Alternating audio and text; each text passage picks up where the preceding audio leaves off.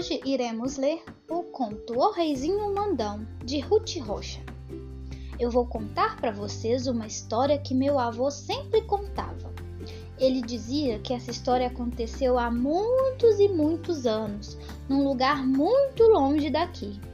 Nesse lugar tinha um rei, daqueles que tem nas histórias, da barba branca batendo no peito, da capa vermelha batendo no pé.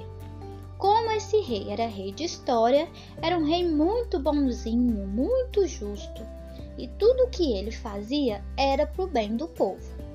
Vai que esse rei morreu porque era muito velhinho e o príncipe, filho do rei, virou rei daquele lugar. O príncipe era um sujeitinho muito mal educado, mimado, destes que as mães deles fazem todas as vontades e eles ficam pensando que são os donos do mundo. Eu tenho uma porção de amigos assim. Querem mandar nas brincadeiras, querem que a gente faça tudo o que eles gostam. Quando a gente quer brincar de outra coisa, ficam logo zangados, vão logo dizendo: não brinco mais. E quando a mãe deles vem ver o que aconteceu, se atiram no chão e ficam roxinhos, esperneiam e tudo. Então as mães deles ficam achando que a gente está maltratando o filhinho delas. Então, como eu estava contando, o tal do príncipe ficou sendo rei daquele país. Precisa ver que reizinho chato que ele ficou. Mandão, teimoso, implicante, xereta. Ele era tão xereta, tão mandão, que queria mandar em tudo que acontecia no reino. Quando eu digo tudo, era tudo mesmo. A diversão do reizinho era fazer leis e mais leis. E as leis que ele fazia eram as mais absurdas do mundo. Olhem só esta lei fica terminantemente proibido cortar a unha do dedão do pé direito em noite de lua cheia. Agora, por que é que o reizinho queria mandar no dedão das pessoas? Isso ninguém jamais vai saber. Outra lei que ele fez: é proibido dormir de gorro na primeira quarta-feira do mês. Agora, por que é que ele inventou essas tolices? Isso ninguém sabia. Eu tenho a impressão de que era mesmo mania de mandar em tudo. Os conselheiros do rei ficavam desesperados, tentavam dar conselhos a ele, que afinal é para isso que os conselheiros existem. Eles explicavam que um rei tem de fazer leis importantes para tornar o povo mais feliz.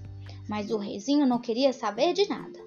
Era só um conselheiro qualquer abrir a boca para dar um conselho e ele ficava vermelhinho de raiva, batia o pé no chão e gritava de maus modos: Cala a boca! Eu é que sou rei, eu é que mando! Podia ser ministro, embaixador professor. E tantas vezes ele mandava que o papagaio dele acabou aprendendo a dizer cala a boca também. Tinha horas que era até engraçado. O reizinho gritava cala a boca de cá e o papagaio gritava cala a boca de lá. As pessoas então foram ficando cada vez mais quietas, cada vez mais caladas. É que todo mundo tinha medo de levar pito do rei. E de tanto ficarem caladas, as pessoas, as pessoas foram esquecendo como é que se falava. Até que chegou um dia em que o reizinho percebeu que ninguém mais no reino sabia falar. Ninguém! No começo, até que ele gostou, porque podia falar durante horas e horas e ninguém interrompia. Só o papagaio é que de vez em quando se enchia da falação e gritava: Cala a boca! Cala a boca! O reizinho nem ligava e continuava falando, falando. Mas tudo que faz sozinho acaba cansando. E o reizinho começou a enjoar de tanto falar sozinho e tentava convencer as pessoas a conversarem com ele. Vinha assim, como quem não quer nada, e puxava a conversa, perguntava uma coisa e outra mas as pessoas não respondiam nada.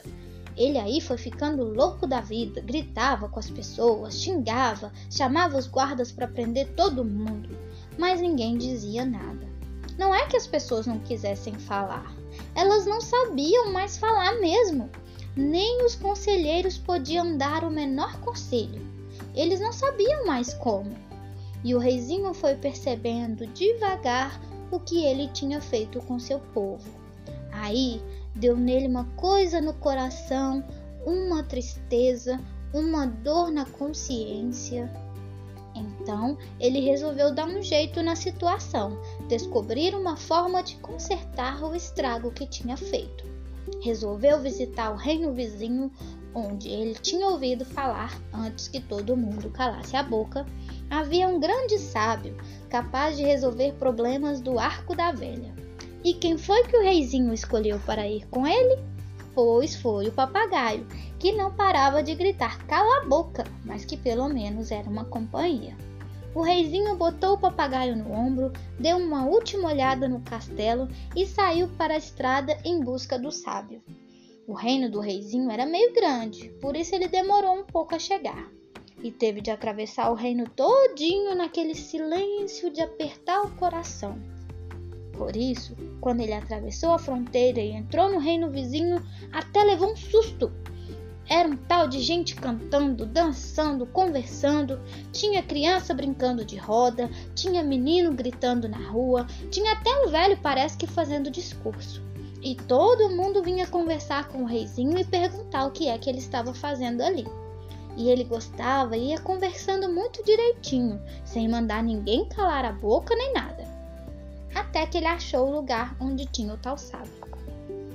Era um velho miudinho que falava pelos cotovelos. Se fosse antes de ter acontecido toda essa história, aposto que o reizinho ia logo mandar que ele calasse a boca. Mas agora o reizinho estava muito diferente.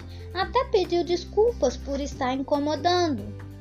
E quando o sábio interrompia o rei, ele nem ligava, ficava dando umas risadinhas para agradar o velho. Vocês precisavam ver o pito que o velho passou no reizinho.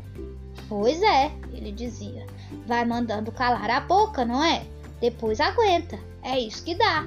E o velho andava de um lado para o outro, balançava a cabeça, sacudia o dedo bem no nariz do rei e o rei não podia fazer nada, que ele não era rei daquele lugar nem nada, e até estava na casa do sábio. De repente, o velho sossegou, sentou junto do reizinho e disse: Olha aqui, mocinho, esse negócio de ser rei não é assim não. Não é só ir mandando para cá e mandando para lá. Tem que ter juízo, sabedoria. As coisas que um rei faz fazem acontecer outras coisas. Veja só o seu caso.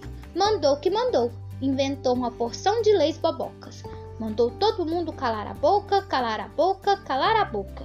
De certo, com medo de que todo mundo dissesse que você estava fazendo bobagens, pois todo mundo calou. Não era isso que você queria? O reizinho baixou a cabeça desapontado. E não adianta emburrar, não, continuou o velho. Agora você tem que dar um jeito nessa situação.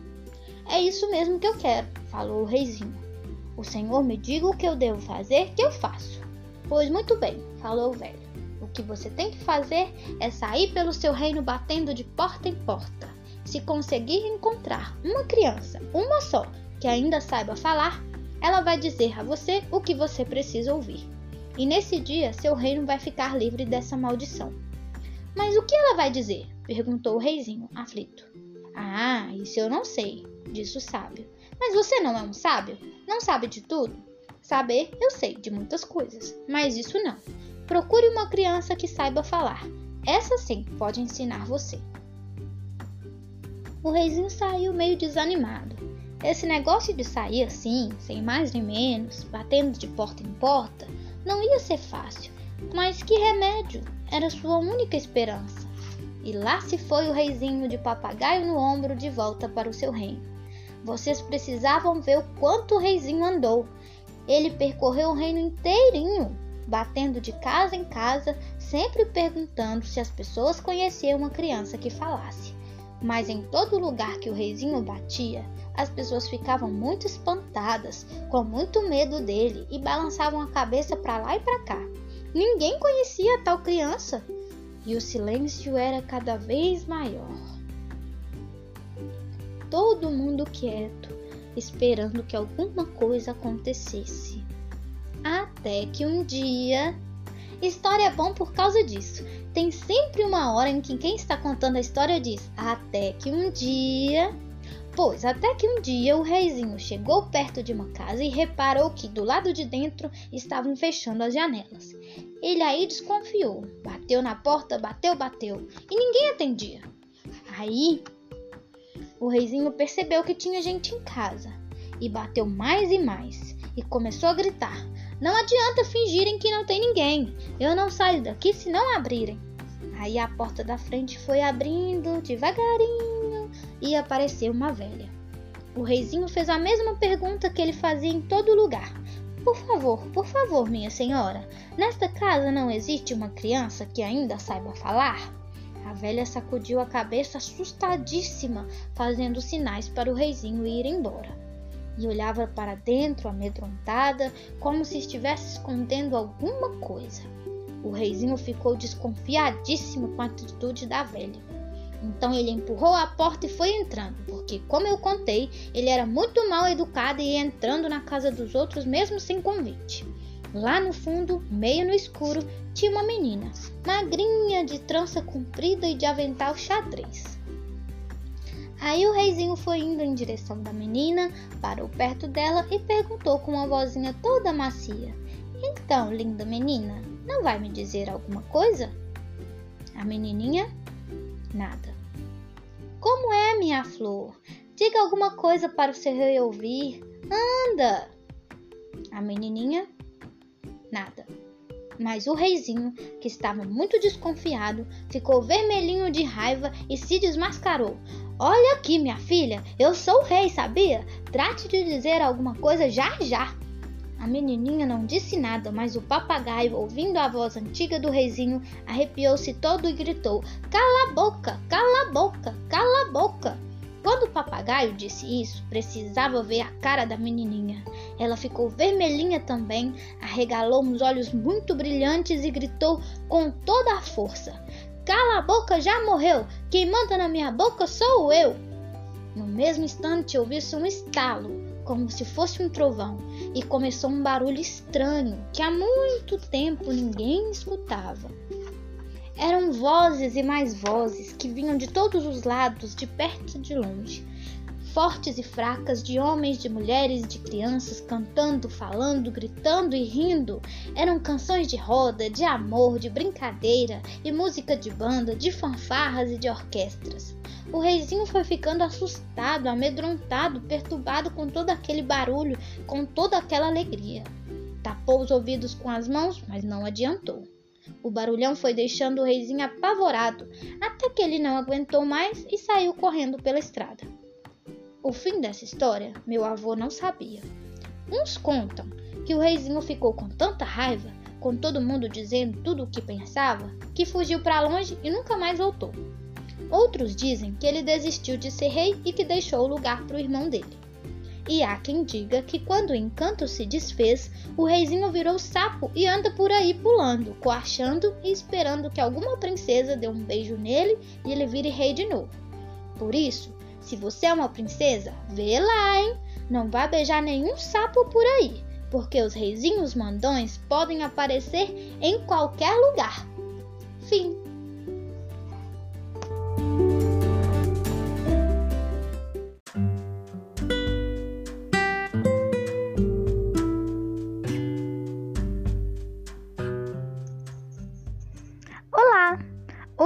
Iremos ler um conto chamado Uma Estrada Junto ao Rio, de Marina Colazante. Uma estrada, isso é o que era. Uma estrada menina, nova ainda, de asfalto recém-penteado, que passava sua graça por um vale e serpenteava morro acima. Nova, mas já cheia de utilidades recebia carros que iam e vinham, atendia charretes que levavam o produto dos campos, dava passagem a bicicletas e era caminho para crianças que iam à escola, homens e mulheres que caminhavam entre casa, trabalho e festa. Um dia, até um caminhão seguira por ela cheio de carga, mas a estrada não estava feliz. Olhava o rio que corria ao seu lado e suspirava: Ah, como eu queria ser um rio! Não era um grande rio, era um rio menino, novinho como ela, que, seguindo quase o mesmo desenho, acompanhava suas curvas entre a grama. Mas ele corre, enquanto eu fico parada. Ele vai longe e eu acabo logo ali. Ele brinca o dia inteiro, faz rodamuinhos, sopra espuma nas pedras, inventa cascatinhas. Eu não. Tenho de ficar bem comportada, lisa e arrumadinha. Não devo me sujar, não devo rasgar meu asfalto e tenho de tratar a todos com delicadeza. Ah, como é chato ser estrada! Assim suspirava a estradinha, voltando os olhos para o rio. Tantos suspiros que um dia, cansada de seus suspiros, resolveu tomar uma atitude. Brisa, brisa, chamou ela, quando ao nascer do sol um ventinho leve bafejou o dia. Venha cá, por favor, aqui, bem em cima de mim. Assim, agora sopre com força. E a brisa soprou, soprou, e o asfalto da estrada aos poucos se encrespou como as ondinhas do rio. Obrigada, brisa, disse a estrada, toda contente. Pode deixar que agora me cuido sozinha. E começou a se esforçar para viver feito rio. Porém, encrespada daquele jeito, a estrada já não servia para os carros, não dava passagem às charretes e até mesmo as pessoas procuravam caminhos mais lisos. Era uma estrada que não servia como estrada e ainda não era um rio. Passado algum tempo, a ponta da estrada viu chegarem máquinas, tratores, engenhocas fumacentas e uma porção de homens. Era o pessoal encarregado das estradas que, com suas picaretas, tratou de quebrar o asfalto encrespado e o trocou por um asfalto liso e claro como um tapete. Logo tudo voltou a ser como antes o trânsito deslizando pela estrada, o sol nascendo numa ponta e se pondo na outra, espichando a sombra das pessoas. E como antes a estrada olhou o rio, e como antes suspirou: Ah, como eu queria ser um rio! E do mesmo modo que repetia sua tristeza, repetiu sua decisão. Desta vez não chamaria a brisa, Esperaria até a vinda de uma ventania poderosa e só então, como as árvores, dobraria suas costas. Força, força! gritou ela ao vento numa noite escura, despenteando-se junto com as folhagens. Força para que eu possa correr! E a ventania lambeu o asfalto com a língua áspera, encrespando, ondeando, agitando, desfazendo em ondas e rodamuinhos a lisura de tapete. Correr, porém, não corria, nem podia brincar muito. Remexida como estava, continuava sendo uma estrada sem peixes e sem borbulhas, uma menina estrada à procura do seu jeito de ser. Os carros, é claro, não podiam de jeito nenhum passar por ela. Algumas charretes tentaram, mas desistiram, e os carroceiros espalhavam que aquela estrada era pior que mar em tempestade. Ninguém mais se atreveu e até mesmo as pessoas preferiram outros caminhos. Passado algum tempo, novamente vieram os homens da conservação, mas não trouxeram máquinas. Só os engenheiros que, aproximando-se e estudando bem o chão e as ondas do asfalto, de decretaram: Esta estrada não tem jeito, é inútil consertar. E deram ordem de retirada. Assim, riscada do mapa, a estrada foi abandonada. Ninguém, ninguém mais passou por ela, nem para encurtar caminho, nem por curiosidade. O sol nascia numa ponta, se punha na outra, mas já não tinha sombra de menino para espichar. E o mato começou a crescer nas fendas do asfalto e a chuva empoçou nos buracos, e a estrada olhou para si e se viu tão feia, tão destruída e se sentiu tão sozinha, e foi ficando tão triste que começou a chorar. E chorou, e chorou, e chorou. E chorou tanto que as lágrimas foram engrossando como um rio, como um rio correram pelo leito, com força e onda de verdade, levando o asfalto, levando o mato, levando as poças como um rio transbordaram pelas margens, e como um rio aos poucos se acalmaram, correndo mansas, finas, quase regato. Secaram por fim as lágrimas da estrada, que, cansada de tanto chorar, olhou para si e se viu de repente livre do asfalto, estrada limpinha de terra fresca e percebeu que nas margens ainda úmidas nasciam plantas, brota brotavam flores e que no céu acima os pássaros voavam acompanhando-a. Ah, como é bom ser estrada! pensou ela pela primeira vez. Posso crescer, viajar, chegar a muitas cidades, atravessar países inteiros. Posso brincar com minhas curvas e escalar montanhas. Não preciso ficar parada. nem tenho de me preocupar tanto com minha ordem. Posso muito bem me desarrumar quando for preciso, me sujar e me arrumar depois novamente. Tão distraída estava com seus novos pensamentos que nem viu o menino chegar. Vinha correndo atrás de um cachorrinho, rindo e brincando. Não sabia que aquela estrada tinha sido abandonada, nem sabia que ali tinha uma estrada. Mas quando deu com ela tão bonita, até esqueceu a brincadeira e, acompanhado pelo cachorro, foi seguindo bem no meio dela, em frente, contente da vida.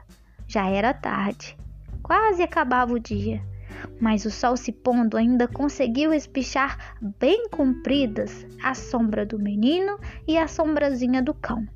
E a estrada, olhando para o lado, percebeu um certo olhar do rio e pareceu-lhe ouvir, entre ondas: Ah, como eu queria ser estrada. Fim.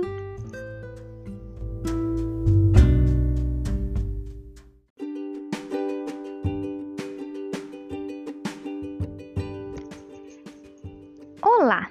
Hoje iremos ler o conto chamado O Coelhinho Pirracento de Vilma Medina. Vivia no bosque verde um coelhinho doce, meigo e macio, mas pirracento. Sempre que via algum animal do bosque, tirava sarro dele. Um dia, quando estava sentado à sombra de uma árvore, aproximou-se dele um esquilo e disse: Olá, senhor coelho. O coelho não respondeu. Olhou, mostrou a língua e saiu correndo. Que mal educado, pensou o esquilo. A caminho da sua toca, o coelho encontrou um cervo, que também quis saudá-lo. Bom dia, senhor coelho! De novo o coelho mostrou a língua ao cervo e saiu correndo. Assim aconteceram várias vezes com todos os animais do bosque que o coelho encontrava pelo caminho.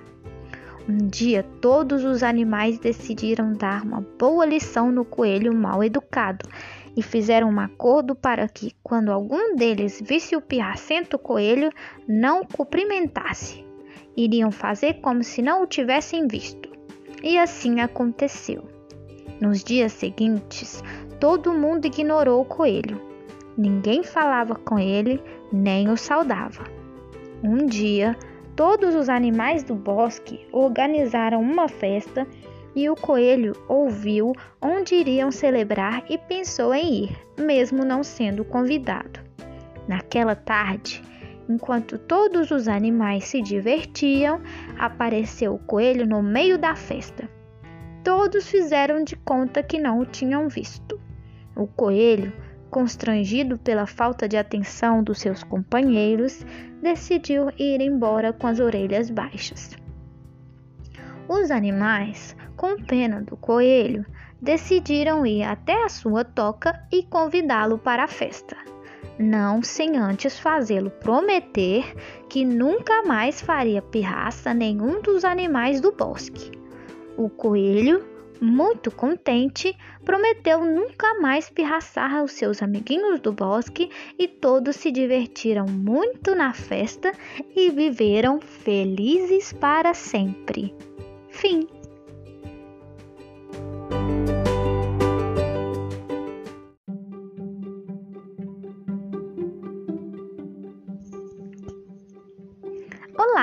Hoje iremos ler o conto Cabeça de Vento, Coração Atento, de Santuza Brás, ilustração de Marilda Castanha, editora Formato. Parece até brincadeira, ninguém pode acreditar, mas de tudo ele esquece, esquece até de lembrar. Quando está dentro do carro, a caminho da escola, tem de voltar apressado, pois se esqueceu da sacola dos cadernos nunca sabe. Curte o mundo lá no alto. Quem tem cabeça nas nuvens não pisa firme no asfalto. Acha a vida esquisita, cheia de gente agitada. Sua vida ele vai levando e não se esquenta por nada. De vez em quando ele avisa: comigo tudo é mais lento. Afinal, vocês me compreendem. Sou um cabeça de vento. Onde é que está a pasta? Cabeça de vento esqueceu. E a blusa do uniforme? Cabeça de vento perdeu. O dinheiro da Teresa ficou em cima da mesa. E o boletim do colégio? Lá na garagem do prédio. O presente de aniversário ficou lá dentro do armário. E o dever de geografia? Está em cima da pia. A mãe dele até entende e o trata com respeito. Afinal, ser esquecido é coisa dele, é seu jeito. Mas há coisas bem guardadas, essas ele não esquece. Aí só fica a cabeça. O vento desaparece. O sorriso, o jeito meigo, o obrigado e o talento são coisas sempre lembradas por esse cabeça de vento. Fim.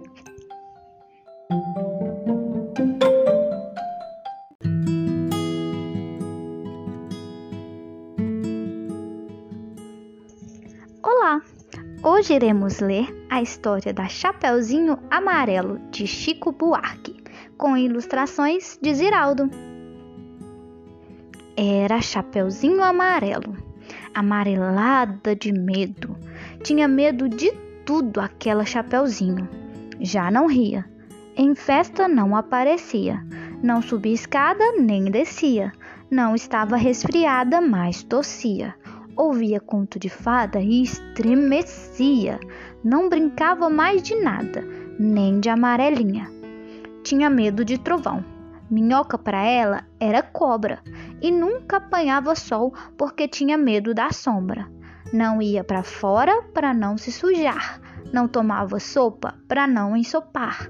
Não tomava banho para não descolar. Não falava nada para não engasgar. Não ficava em pé com medo de cair. Então vivia parada, deitada, mas sem dormir, com medo de pesadelo. Era Chapeuzinho Amarelo. e de todos os medos que tinha, o medo mais que medonho era o medo do tal do lobo. Um lobo que nunca se via, que morava lá para longe, do outro lado da montanha, num buraco da Alemanha, cheio de teia de aranha, numa terra tão estranha, que vai ver que o tal do lobo nem existia.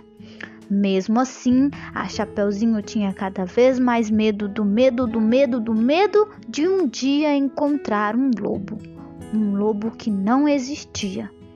E Chapeuzinho Amarelo, de tanto pensar no lobo, de tanto sonhar com o lobo, de tanto esperar o lobo, um dia topou com ele que era assim: carão de lobo, olhão de lobo, jeito tão de lobo e principalmente um bocão tão grande que era capaz de comer duas avós, um caçador, rei, princesa, sete panelas de arroz e um chapéu de sobremesa.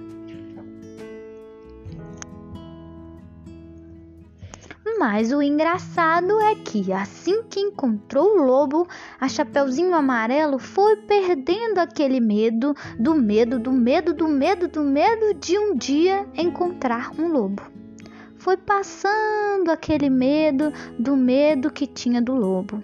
Foi ficando só com um pouco do medo daquele lobo. Depois acabou o medo e ela ficou só com o lobo.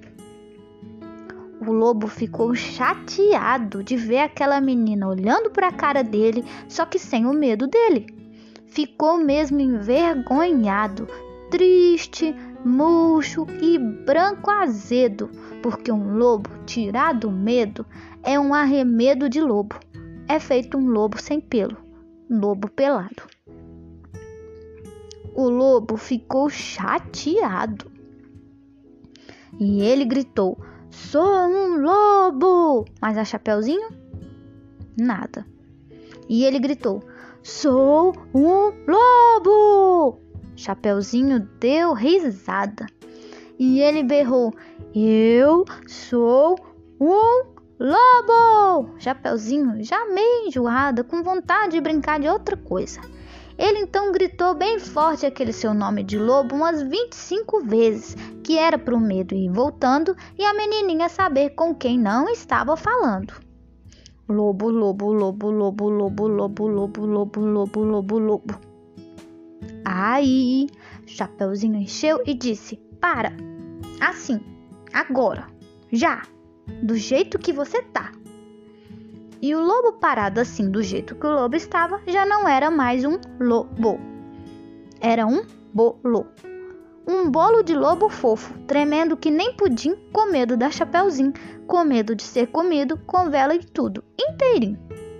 Chapeuzinho não comeu aquele bolo de lobo, porque sempre preferiu de chocolate. Aliás, ela agora come de tudo, menos sola de sapato. Não tem mais medo de chuva, nem foge de carrapato cai, levanta, se machuca, vai à praia, entra no mato, trepa em árvore, rouba fruta, depois joga amarelinha com o primo da vizinha, com a filha do jornaleiro, com a sobrinha da madrinha e o neto do sapateiro. Mesmo quando está sozinha, inventa uma brincadeira e transforma em companheiro cada medo que ela tinha. O raio virou o rai, barata é tabará, a bruxa virou chabru e o diabo é bodiar. Fim.